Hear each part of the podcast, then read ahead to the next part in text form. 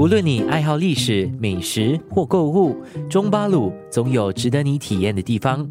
今天我们继续跟着历史导览员朱立新探索中巴鲁。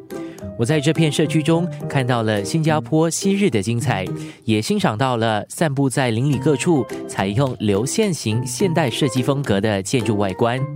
除了解说这些战前祖屋的建筑风格，立新还说了一些很有意思的民间传说。我们也看了好几幅壁画，中巴鲁的传统与现代融合，不仅体现在了这些壁画当中，街道旁的一些新潮咖啡馆以及个性小店，也充分的显露出这一点。生活加热点。那中巴鲁呢，是在大概一九三六年开始规划的，那时候分着两个阶段来发展。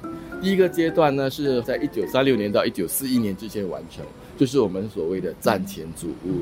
这些祖屋目前已经是立法保留下来了，也就是说他们永久都不会拆啊。另外一批第二阶段是在一九四八年到一九五一年的时候才建的，那些是战后祖屋。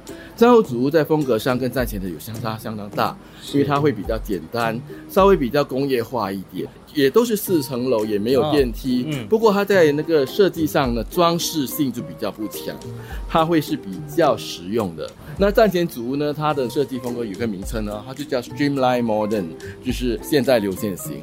战后的那些主屋呢，它是叫 International Style 国际风格，所以这两个风格呢，差别也是蛮大的。像战前的主屋，它特别地方是在于那个时候是比较早使用钢筋水泥来盖整栋楼的住宅的建筑，因为钢筋水泥大家知道它是它是软的嘛，你可以做成很多不同的形状，包括圆形跟弧线形。之前的那些建材，比如石砖木。都是很难做圆形的，所以这边战前主屋你会看到很多墙角柱子都是圆的，包括阳台，大多数的阳台它的边边都是圆的。中巴鲁的战前主屋呢的特色，是新加坡其他主屋没有，就是有后巷，有后巷，有后门，然后主屋的后面都有一个逃生梯。那其实这边的主屋呢是钢筋水泥的吧，所以不太容易发生火患，所以逃生梯其实也不是很常会用到嘛。可是这里就让我们想起了中巴鲁早期的一个传闻，就是这边呢好像是新加坡最早的二奶村哦。早年搬到中巴鲁来住的居民，一般上经济条件会比较好一些。比较中产，因为那个租金不便宜嘛，所以当中也不少商人啦。这样商人其实自己在其他地方是已经有自己的洋房或房子的啊。这个地方呢，地点呢又介于他们的工作的地方跟住家之间非常方便的地点，所以就很适合金屋藏娇。所以听来的故事是说，这个逃生梯呢是非常实用的，因为如果说他们金屋藏娇，然后 啊他的正室呢带着他的娘子军来到前门去突击的时候啊，砰砰砰砰砰要突击的时候，他们就可以往后门那边逃啊，然后就可以逃生了。生活加热点。好的，今天我们继续的跟中巴鲁历史街区义务导览员立新。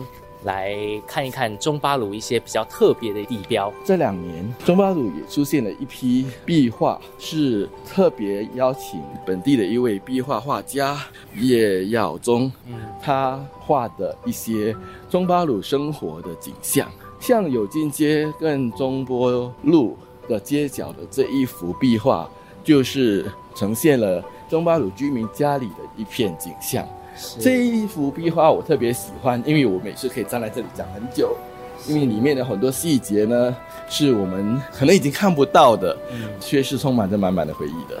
要形容一下，这就是一个祖屋的客厅，然后非常古色古香的，有一位大叔是翘着脚在翻着《新洲日报》，然后电视上看到是有王沙跟野蜂。对，那他们就是新加坡早年的喜剧太保嘛，就是我们最受欢迎的，可以用四种语言加上各种方言讲喜剧的表演喜剧的一对活宝嘛。那么你知道吗？王沙叔叔就是住在东巴鲁的，他就住在隔壁街嘞。哎，他当年就是住这里的居民。那你们会看到这台电视机哈，它是属于那个 telephone 拉门式的电视机，就是你看完了之后，你就把那个门这样关起来，那电视的荧幕、荧光幕就不会弄脏啊。嗯，呃，不过它是黑白电视。我还看到另外一个细节，这位大叔在翻的报纸哦，封面呢画着我们的建国总理李光耀，背景是国家剧场已经拆掉的那一个。啊。我觉得中巴鲁非常特别的一点，就是它新旧交替的现象，就是在旧的一些建筑物当中，又有新的一些东西，像壁画，在二零一六年才砌上去的，但是这个壁画又反映的是旧时候的新加坡的一些景象，非常的写实。生活加热点。中巴鲁这几年迎来了很多新的商店，是，特别是那些很潮的那种小商店啊，咖啡哎呀，卖衣服啦，卖酒啦，卖西点啊、蛋糕那一种的。是，然后可是这里还是有一些传统的商店，像我们现在眼前的这些。荣发他们是做修复那个沙发跟沙发套。哇，如果你不带我来，我都不知道中巴鲁还有一间这样子的一间老店哦。对，它是在这个城堡巷里面的一个一层楼的商店里面。这周围的商店有很多，像对面的经拿来做卖衣服啦、卖服饰的啊，啊，卖家里的一些用品的店啊。可是他是所谓传统的师傅，在这个店里面手工去把沙发套修复。怎样的修复工作？他是把那个海绵再补上去。对，他就把你的那个沙发壳拆出来。然后换上新的肉、新的皮。